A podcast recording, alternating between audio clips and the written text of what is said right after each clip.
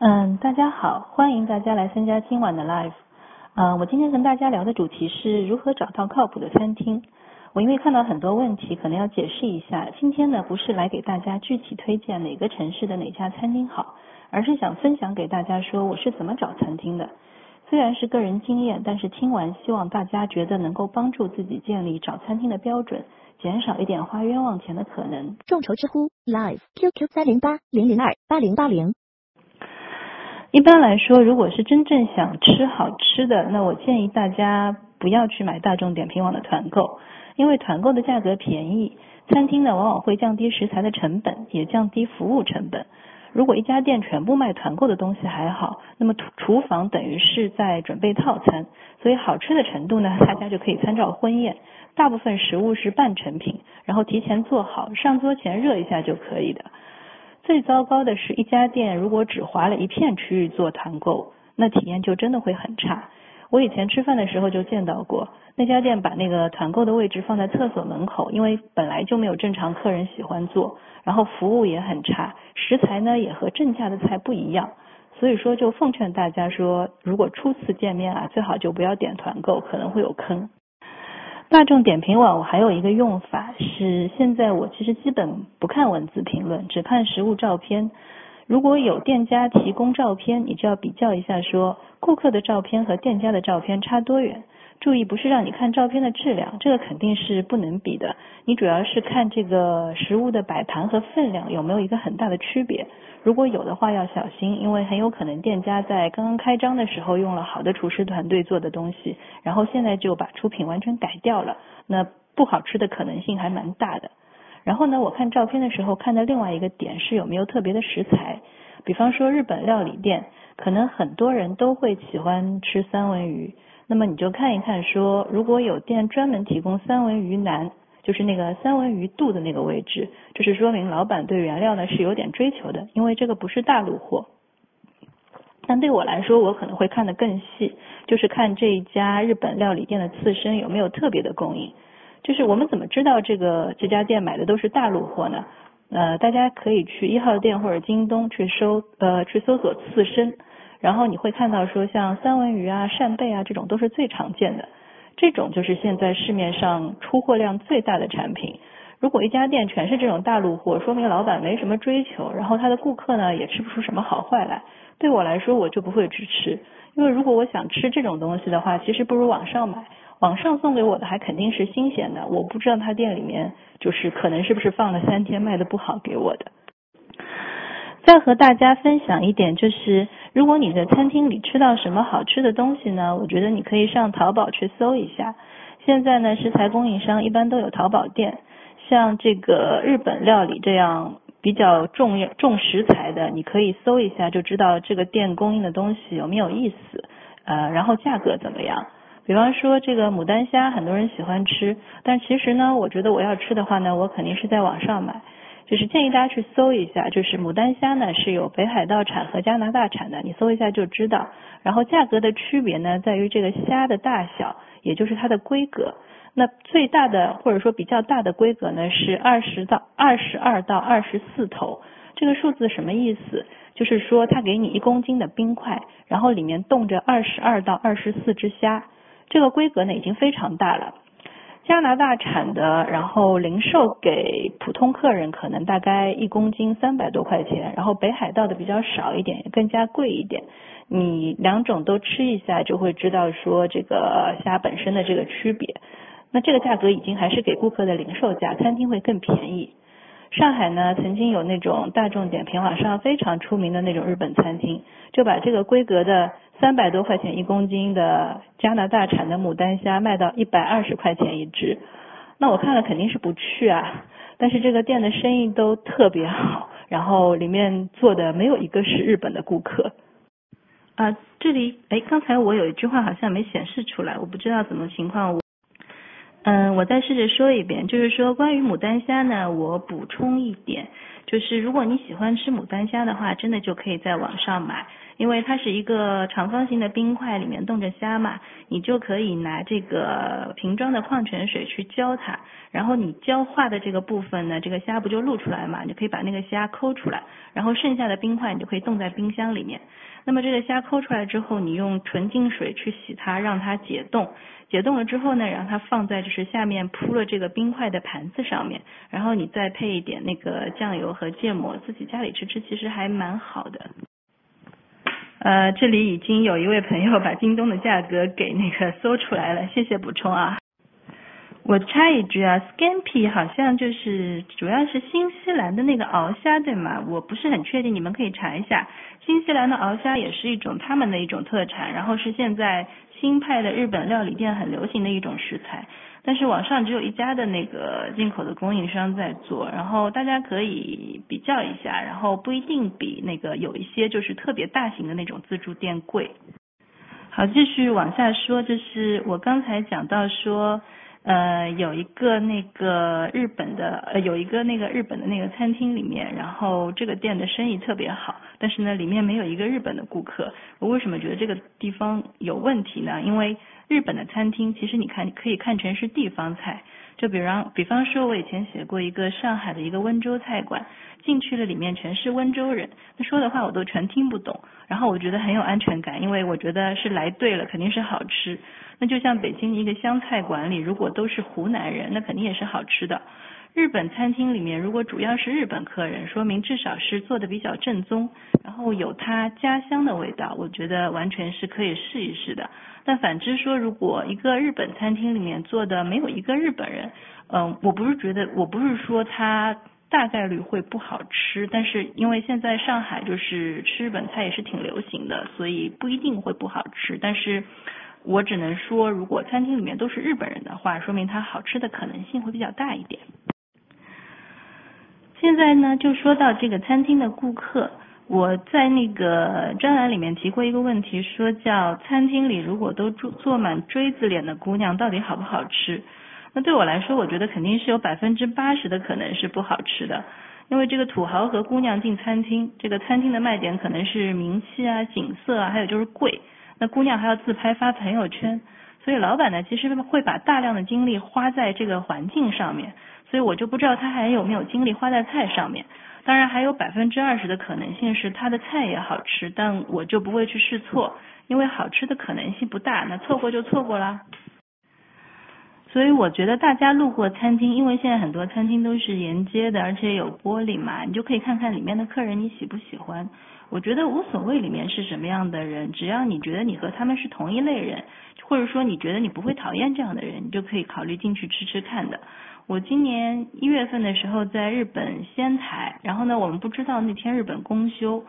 嗯，订好的餐厅休息，然后路上出来觉得好多餐厅都在休息，然后在下雪。就非常非常冷，那当时就是那个我和王端端老师，就是我们就商量说，我们路过看到第一家觉得靠谱的店，就赶紧进去吃，就不要犹豫了。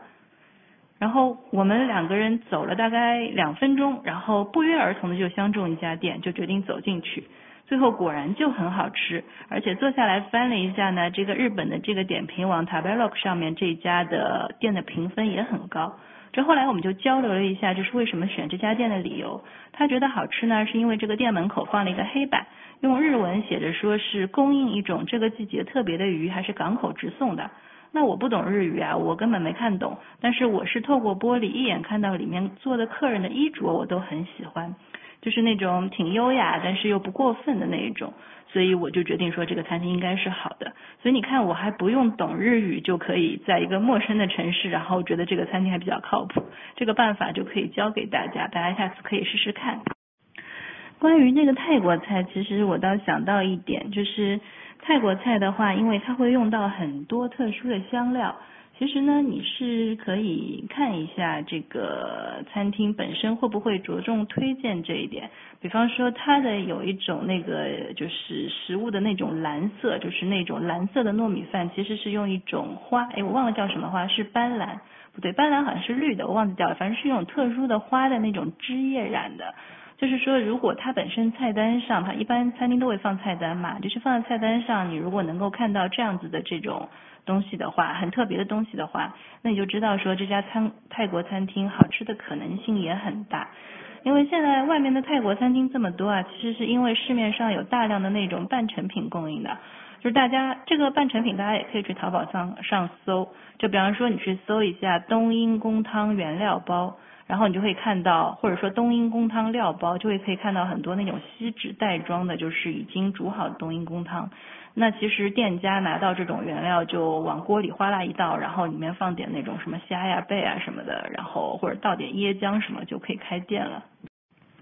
那我们接着按计划往下说，就是之前有说到说会告诉你说好的餐厅可能会开在哪里。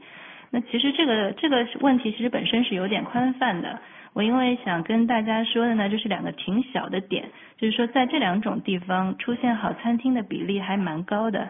一个呢，就是说菜市场的隔壁，因为原料新鲜，然后老板都是直接采买，而且呢，原店里面呢是不需要放原料，也不用养鱼养虾，那么这个省下来的这个租金成本啊就可以去掉。那你知道说羊毛出在羊身上，他那个店里放着巨大的那种鱼缸柜子，最后那个租金都是要摊在你头上的，对不对？那。还有呢，就是说菜场旁边的店会好吃呢，是因为菜场里面啊总是会有很多供应商的，比方说有个老太太常年在那边手工做春卷皮，那老板通常都会知道说这个菜场里什么东西最好吃，比方说这个面条可能是手工的做的特别好，然后或者春卷皮怎么样，他去买来给你现买现做，就会特别好吃。因为你想，如果是春卷，一边一般的餐厅如果要供应的话，可能他那个春卷皮都是速冻的。然后他到时候解冻一点，然后给你来做这个，那可能就不肯定就不会有新鲜现做的好吃了。而且菜场还有点好，就是说有追求的老板还会找，比方说馄饨摊去专门定制馄饨。然后一般的餐馆这种馄饨饺子肯定也都是速冻货，因为所有的东西都是现买现做的，就会很好吃。不过像这样子的那种餐厅，我觉得大家就不要晚上七八点钟以后去，因为菜场关门了。那菜单上很多东西就会没有，也有可能呢，也不会有平时好吃。嗯，回复一下这个问题，就是。我觉得半成品呢也没有什么不好的，因为如果是做得好的半成品，其实是做得很好的。就比方说像苏浙汇这样子的餐厅，其实它都是自有的那个中央厨房来开发半成品的，它的很多这个食食物的开发其实质量就会很好。那么放在它的那个连锁的餐厅里面呢，其实就是相对来说就能够保持一个稳定的质量。其实以前有段时间我还蛮喜欢去，就是比方说如果要请爸妈吃饭，还蛮喜欢去苏浙社会的，因为东西不难吃，然后东西还可以，然后环境和服务都还挺好的。那最怕呢是那种很小的餐厅或者比较小的餐厅，它用的都是半成品，这种半成品就是市面上大量的使用香料啊、飘香剂啊、什么一滴香啊什么之类的这种东西。所以再教大家一点说，如果你路过一个餐厅，它门口，比方说它有一个路边摊正在卖牛肉，你很远很远就闻到那个牛肉香飘万里，我觉得你千万不要不要买，因为那个一定是用了著名的牛肉香精或者怎么样的，因为正常的牛肉是不会有这么香的香味的。大家吃过牛肉应该就知道嘛，对不对？呃，继续回来，我们的主题就是刚才讲到说，还有一个地方是很有可能出现好吃餐厅的呢，是市中心高档小区的群楼。前提是这个小区是真正住了很多人，最好呢，而且是家庭住户的。因为一般大家晚上在外面吃饭都不会在家门口，如果真的到家了呢，可能就在家里吃饭。所以这个小区门口的饭店如果敢开下去，就说明东西一般都是好吃的。那有时候我在外面，比方说中午我想找餐厅，那可能我会先打开一个地图软件，看看附近有没有什么楼盘，然后呢再去这个点评网上搜这个小区的名字或者是路名，说不定就能搜一点什么东西出来。然后我在上海万体馆的一个小区门口发现一家不错的上海菜，其实就是这么来的。其实菜市场旁边有的时候连盒饭店也挺好吃的。我有一个朋友有一次发了一个照片给我，说他每次到那个上海来就会住在这个酒小酒店，然后旁边有个菜市场，然后那个菜市场旁边就有一个盒饭摊，然后大家每天中午很多人坐在那里吃盒饭，吃那种一份一份的盖浇饭，然后他就觉得挺好吃的。那我相信，我觉得好吃的可能性是蛮大的。然后我们来说一下，说如果你已经走进餐厅，甚至呢你已经坐下来点菜了，有没有办法一次不花很多的冤枉钱？那第一个进门的时候，其实我会看看别人桌上放的是什么东西，比方说涮羊肉，我在那个我第一次在北京去吃，觉得哎真的很好吃，觉得说涮羊肉真的别的城市挺少的，然后秋天为了见朋友，为了吃这个涮羊肉可以专门飞一趟。但是上海呢，就是我觉得就挺挺难吃到好的。那我其实当时搜过，找了一家名气还蛮大的，我看了一下是还我经常活动的区域，然后有一次我就过去，过去了以后就进去看了一看，结果觉得顾客桌上那个羊肉颜色啊，都是不是北京的那种新鲜羊肉的颜色。那我转身就出来了。不过我觉得很多人觉得不好意思，你看服务员已经带你往里面走了，然后你转身就出来。不过我觉得其实啊没什么不好意思的，因为你要知道说开门做生意，其实什么样千奇百怪的客人都有，人家服务员其实见多识广的，大家不要有偶像包袱。那你要是有偶像包袱呢，你就坐下来吃，因为你明知道吃的不好还要掏钱买单啊，可能偶像可能都是这样生活的吧。然后第二点呢，就是坐下来点菜，如果你点那个菜单上三分之二的菜都没有，那你一定要小心。因为说明这家餐厅肯定生意不好，然后呢，老板不备原料，备了这个卖不掉的话，食材都要坏，然后剩下的这个原料也不一定新鲜。所以说，如果因为已经坐下，人家都上茶了，那我觉得这个站起来走确实也不大好。那么我一般就点很少一两个菜，就炒个绿叶菜，然后要一个可能要一个点心什么的，然后吃完就走，就是总比吃的不新鲜不舒服好吧。三元里菜市场啊，确实特别好。我觉得它不是摆的特别好看的问题。在北京的同学一定要珍惜这个菜市场，因为它的那个进口食材。或者说是那个西餐的食材种类非常非常多，而且非常非常新鲜，这个在成全国任何一个城市都没有的。那比方说在上海的话，可能就会在高档的进口超市会有这样子的进口的食材，但是它那边不是的，它的那个种类就会比上海的超市会多很多很多很多，而且特别新鲜。三元里菜市场真的是一个很棒的菜市场。我去北京有的时候去逛逛，真的逛的还蛮开心的。比方说有一个摊头卖番茄，可能一个番茄就十几种，你就可以去跟摊主聊一聊，说不同的番茄怎么做，其实还蛮好玩的。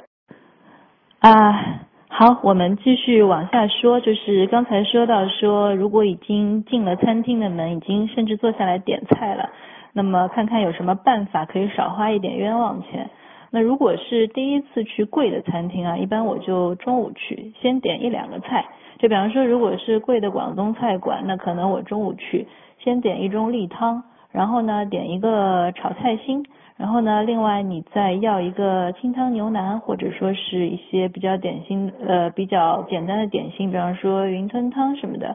那你试一下，如果觉得东西特别好，那你就可以再多点。就是大家不要怕，就是觉得点的菜不够，然后你就先点一两个，随便吃一点，然后觉得好的话再多点。如果点了以后觉得很好吃，那就再晚上来吃点更多的菜。这样子的话呢，就是一方面你会确定说这家餐厅是一个好餐厅，然后第二呢，你也可以减少花冤枉钱的机会。最后说一下，就是有什么菜单是我看了就很想多点的，就是这个餐厅很小。然后菜单呢只有两三页，种类也很少，但是生意看起来不错，这个就非常有很大的可能是很好吃的店。大家可能没有意识到，其实餐厅呢是要给你一一个厚一点的菜单，给你很多选择，然后你才会觉得是有消费欲的。这可能你意识不到，就像比方说一个超市，你走进去有很多很多商品，你才会觉得说，哎，这个超市可能可好，就是可以买东西。其实这个传统的超市，比方说它有八千个 SKU，但是经常卖卖的可能就百分之五，剩下的一个月都不卖一件，就摆在那边让你觉得有信用保证的。所以一个餐厅如果只做两页菜单的话，就会冒一个风险，这个客人看了就不想吃。那他敢这么做，说明他的东西很好。然后呢，老板长年累月累累月只做几种东西的话呢，他的食材供应商啊就会给他留最好的食材，他的厨师手艺也会很稳定。不过中餐馆这种情况就很少了，一般是那种小的日本料理店，比方说那种只有两页菜单的那种烤肉店，我觉得肯定会好吃的，这个不用怀疑。啊，对，说的对，我刚才忘了，就是你可以点一份干炒牛河。然后你吃吃看，你觉得喜不喜欢？如果你觉得好吃的话，你再点广东菜馆其他的东西。那今天因为人挺多的，然后我就把我这个成块的内容暂时我就说到这里。大家有什么问题可以提，我呢先到上面去翻一下，看有哪些问题之前点赞比较高的，看怎么答。众筹知乎 Live QQ 三零八零零二八零八零。呃，这个问题是梁边老师上来第一个提的问题，就是说他问说北上广深有哪些店？我觉得是这样子的，就是我觉得北京的话，涮羊肉，我觉得是到了季节我愿意飞一次的。那广州的话，其实可以，我觉得比较特别的，外面不太吃得到的是那个招虾的虾身，蛮特别的，大家可以试试看。虽然可能本地人不认为它是一个最最好的一个东西。然后上海呢，其实是胜在品种丰富，各种菜系都有国内一流的选择。深圳的话，这个我从深圳出发开车去过新会的古井吃烧鹅，那个其实真的专门值得去一次的。这个今天时间紧不细说，这个有兴趣的话就去公众号上查这篇那个烧鹅的文章。不过推荐大家从珠海走，不要从深圳走。上海的餐厅的杯卖酒其实是这样子的，就是说。点葡萄酒呢，我觉得可以看酒单上的这个产地。如果一般来说，就是如果这个酒单上没有标国家，只标产地的话，就比较专业。因为这样子的话，它意味着其实很多客人是看不懂的。然后它必然是要有一个就是懂葡萄酒的服务生，或者说甚至是一个专业的侍酒师来跟你讲解这些东西。这个其实成本就还蛮高的，嗯。什么叫指标那个产地？就比方说法国指标，大家知道勃艮第、波尔多，这可能大家知道的。那澳大利亚它不标澳大利亚，它标库纳瓦拉。我想可能大部分的人就不太清楚是怎么一回事了。实际上这个地方的赤霞珠在那个世界的那个葡萄酒里面还是很出名，它会有一种独特的一种风味。那其他的话，我觉得，嗯，不过像这样的餐厅提供这样的酒单就还就还挺少的。我就觉得上海的这个莫顿啊，就是莫顿的那个牛排馆，然后选酒还可以，不是很多，但是选的都还不错。然后按杯点的话，选的也不贵。不过我一般就只去 IAPM 那一家，这个陆家嘴的水平我就不大清楚。另外，我记得以前还经常有人问我一个问题，就是说去西餐厅怎么点酒，他因为不知道怎么点。那我觉得其实。有一个比较简单的一个方法，就是说你去吃哪个国家的菜，你就点这个国家特产的酒。比方说你吃法国菜，那你就点瓶法国酒。然后如果是意大利菜，就点一瓶意大利酒。因为通常来说，就是葡萄酒都是反映当地的这个风土的嘛，那它的口味就是每个国家和每个产区可能都不一样。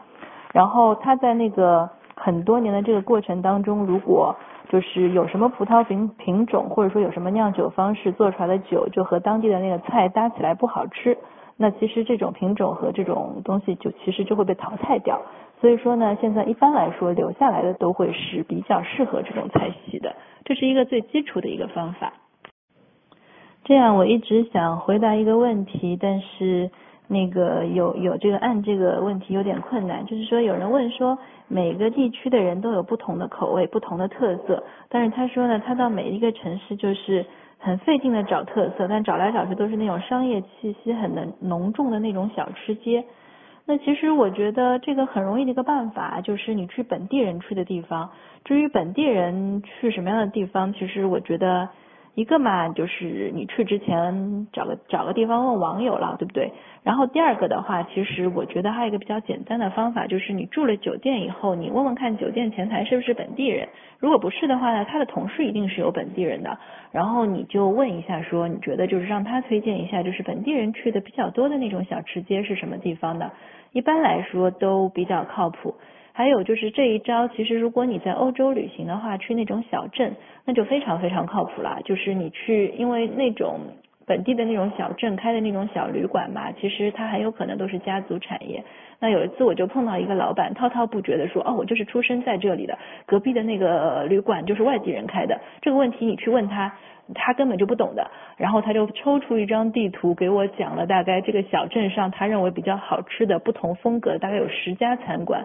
我因为只在这个小镇过一夜，所以我只吃了两家，但是真的非常好吃。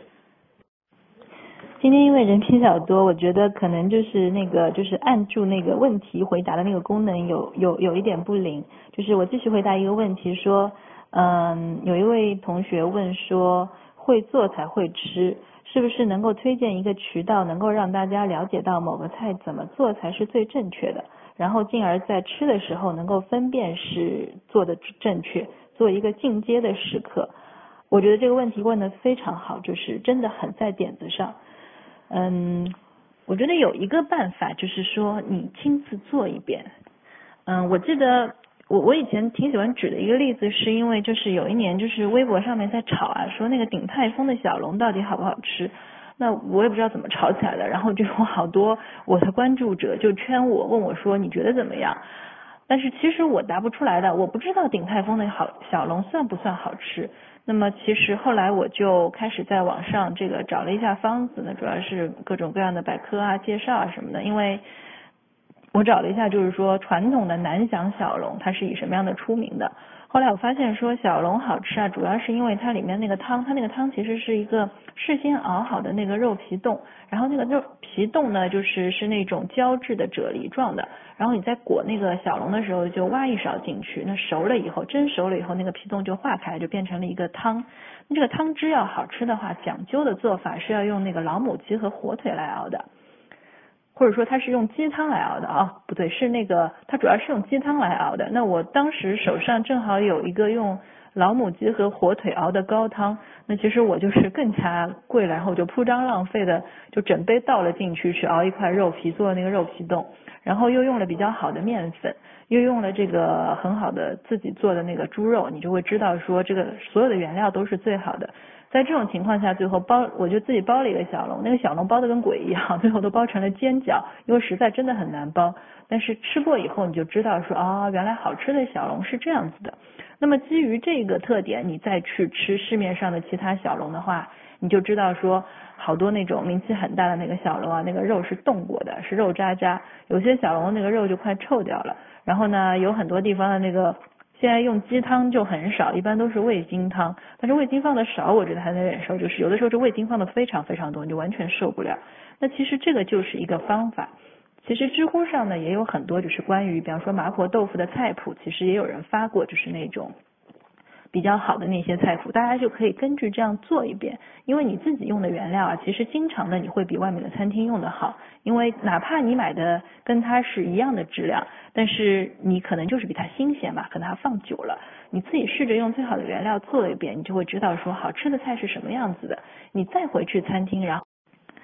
就是你再回去餐厅，你有比较，然后你就会知道说这个餐厅做的菜到底好不好吃了。这个方法因为非常好，所以我特别说的比较长，然后分享给大家。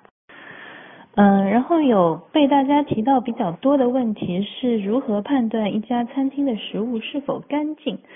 哎，这个我倒还挺意外的，因为我好像一般不太考虑这个问题。嗯，就是我没有意识到，其实大家原来对于那个餐厅的食物是否干净是有疑虑的。嗯。我个人觉得说这个问题，其实你不用考虑，因为正常会营业的，就是然后的餐厅，其实一般都能达到一定的那种干净的那种程度。其实不一定会就比你家里更脏的。然后呢，还有一个呢，就是说，还有一个呢，就是说，就是当然消费在一定层次以上的餐馆，可能它的厨房也会相对的干净一些。不过我觉得大家也可以再给我提供多一些背景信息，就为什么？因为我看到不止一个人提出说餐厅这个事情很干净，怎么看？但是而且还会有很多人点赞的，就可以提供多一些信息给我，谢谢。有一个人问我说，有一位听众问我说，是你觉得应该每个月花多少钱在吃上面比较合适？其实我觉得这个是，这个真的是个人价值观的选择。就是我觉得，呃，我记得很久以前，其实我也经常买包，然后呢，就是等到后来，就是突然有一天就忽然醒悟过来，因为有一次我买了一个还。不便宜的包，然后我拿我买之前非常喜欢，然后拿到了以后，我发现我就高兴了三天，然后第四天我觉得说这个包和其他包也没什么区别，这个时候你就忽然领悟过来说，哎，原来这个事情其实还蛮无聊的，但是那个包这个钱我拿来可能就可以吃半年了。那我觉得就是花在吃饭上面，其实我就还蛮舍得的。这个其实真的就是所有花钱的这个事情都是个人的价值观。但是我觉得说，不管我们在什么领域花钱，比方说你花钱买包，你花钱买鞋，或者你花钱在吃上面，其实所有的消费领域都是可以钻研一下，就是说怎么样的消费更聪明。然后专业的判断标准是什么？有没有自己的一个评判体系？然后决定自己是怎么样花钱的？我觉得这一点更重要。这个也就是我今天想跟大家分享的一个初衷。有一位朋友说，你怎么处理好好吃和正宗之间的关系？就是如果有一家地方菜馆，呃，卖的特色菜只有他们当地人觉得好吃怎么办？或者说那家饭馆经过本地化改良，也许不正宗了，但是我会觉得很好吃。我觉得这个其实是看你个人的判断了。那就我个人而言，我一定会会先去尝一下正宗的东西是什么样子的。然后呢，我就大概知道说我喜欢或者是不喜欢。就我可以不喜欢吃，但是嗯，我要有一个基准。然后呢，我下次就会知道说它的改良是怎么改的。比方说我不喜欢它太甜，然后可能它的那个改良就是就是基本上少了很多糖的那种成分。那其实这个对于了解你自己的口味都是有帮助的。你越了解自己的口味，对于你在呃寻找餐厅的这个过程当中都是越有帮助的。嗯，有一位朋友说，他说我觉得自己对吃还挺有判断力的，但是呢也会遭遇餐厅荒。嗯，有的时候也会去别人推荐的餐厅，经常觉得说，哎也不过如此，就问我说会不会去别人推荐的餐厅。啊，我当然会，但是呢，就是说我一定会看说这是一个什么样子的人，就是说这个人他推荐餐厅是不是可靠。那对我来说，可能第一可靠的信源是厨师，厨师跟我推荐的餐厅，我觉得。基本上是好吃的，因为其实厨师是会用他专业的评判的思路来看一家餐厅的。我们会有很多维度，比方说它的食材供应怎么样，然后这个厨房的这个运作是怎么样子的，然后这个整体的这个菜系的难度是怎么样子的。那其实就是厨师会很快就知道说这个事情到底是好吃还是不好吃。所以厨师跟我推荐餐厅，我总是觉得没有问题的。那其实最早我在开始研究。怎么样找餐厅的时候，其实我选的方法就是开始有意识的，就是拜访和结识一些厨师。那些厨师呢，多半其实都是自己开餐厅的老板，然后他会经常会到市面上去吃吃看，然后呢，就是寻找一些灵感，也看看就是说市面上的竞争环境怎么样子。嗯，那一开始我就跟着他们吃，因为我想知道说他们判断一个东西的标准是什么。那么在这个基础上，就慢慢慢慢开始了解和建立自己的标准。所以一开始我其实是这样子开始起来的。那我觉得大家现在呢，也可以找就是你认为比较合适的就是推荐餐厅的比较合适的人。这个人有可能是你的朋友，因为你的朋友相当有可能就是他喜欢的东西你也很喜欢。那这时候其实你也可以看看就是他的逻辑是什么，然后你也可以找一些规律，然后下次可以自己去找这样的餐厅。当然，你可以很省力气，觉得说，哎，我就一直跟着他吃，那也挺好的。那我觉得不吃也也是一种方法。嗯，有人问我说，如何在淘宝上挑到新鲜的食材？如果只是求食材新鲜的话，那你一定找出货量大的。出货量大的就说明他手里的他生意好，就说明他手里的囤货少，所以新鲜的可能性就很高。嗯，其实，在餐厅也可以这样子的，因为那天我有一次在我还常去的一家港式茶餐厅，然后跟服务员说，哎，我今天点一份清炒花甲，然后我就跟那个啊啊池椒炒花甲，我就跟那个服务员说，你帮我跟厨房确认一下新不新鲜啊？我说我有一次吃到一盘不大好，臭臭的，然后服务员就非常内行的回答我说。呃，肯定新鲜的，因为这两天花甲经常被点。其实这是一句很内行、很很内行的话，就说明说这个原料经常被点，然后它这个储存过久的这个可能性就变少。所以这个呢也是一条很基本的一条评判的标准。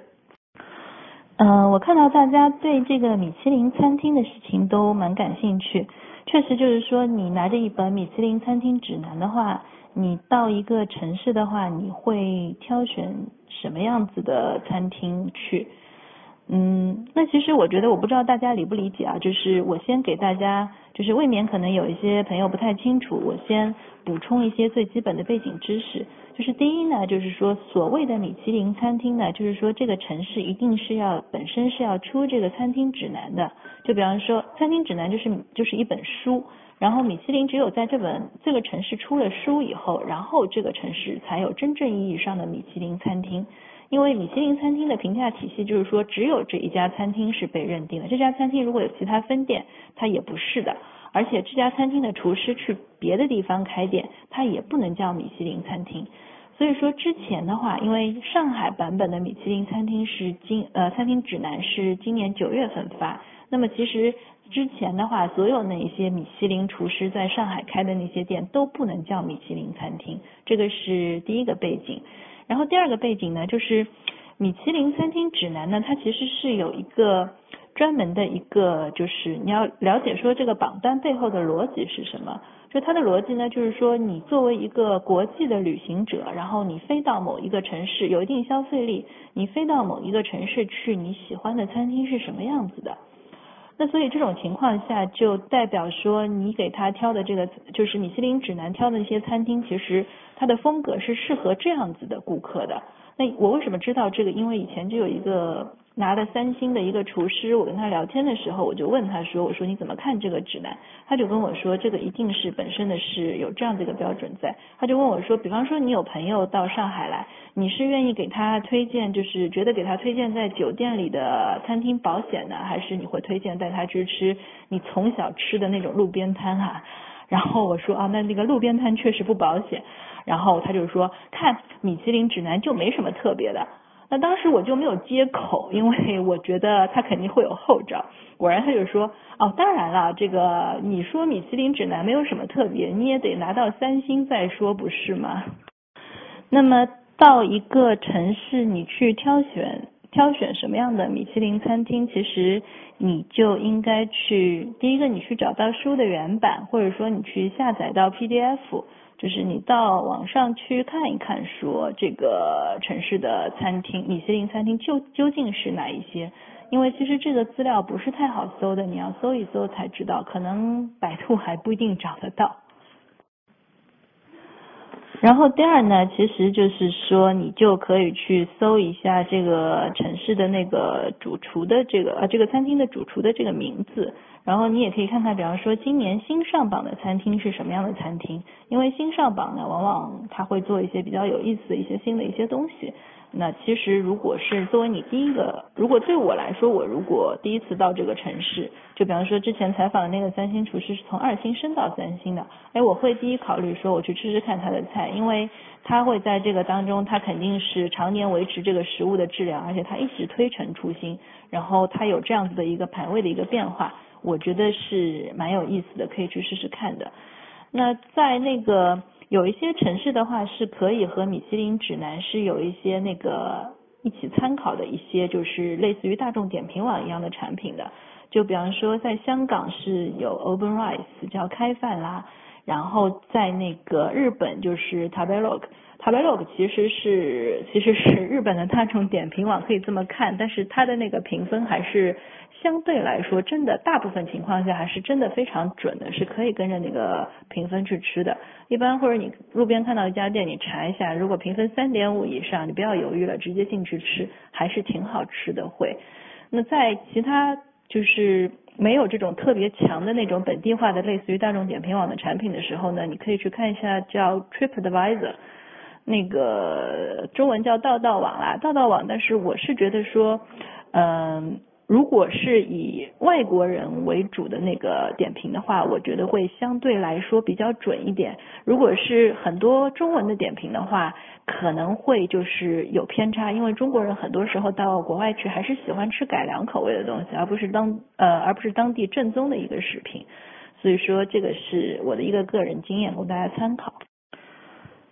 啊。我看到梁边那个舌吻的问题，好像人气真的很高，我也不明白 为什么，大家真的会有在餐厅里舌吻的需求吗？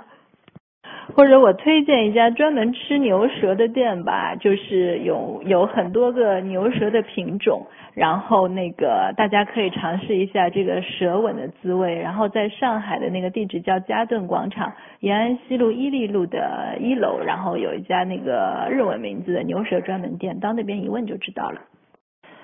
呃，魏梦老师问怎么选择素菜馆。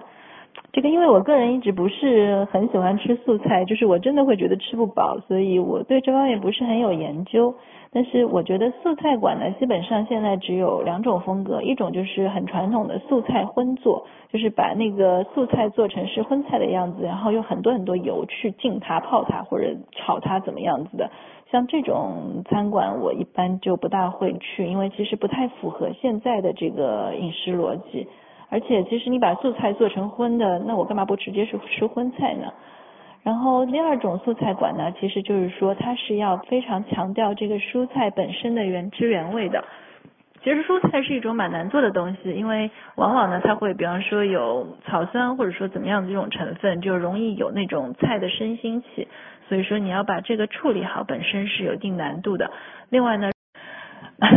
有一位有一位朋友一直反应很快的在这个京东和淘宝上搜食搜食材，然后他刚才说，呃，因为我提到说可以问当地人有什么好吃的，然后他说微信摇一摇，然后问当地人有什么好吃的，这个事情他干过，我觉得可以考虑啊。那其实这样的话，好像陌陌也可以，对不对？啊，没有没有，因为前面的那个问题比较多，我一直在翻。然后我再回答前面的有一个点赞比较多的问题，就是有一位朋友问说西餐厅怎么选择，就很简单的一个问题。我觉得，因为就像刚才说，就按照这个家乡菜的路线找。意大利菜的话，如果顾客主要是意大利人，一般就会好吃。你可以先在这个点评网上搜，如果特别热门的话，那可能我觉得要避开，因为一般说明中国的客人去的很多，可能口味会改良。然后呢，你要看一下说，在你那个城市，如果是外国人聚居区的那一种意大利菜啊，或者说法国菜啊什么的，它可能就会相对比较正宗。那么像大城市也会有那种针对外国人推荐的那种英文媒体，比方说像英文版的 Time Out，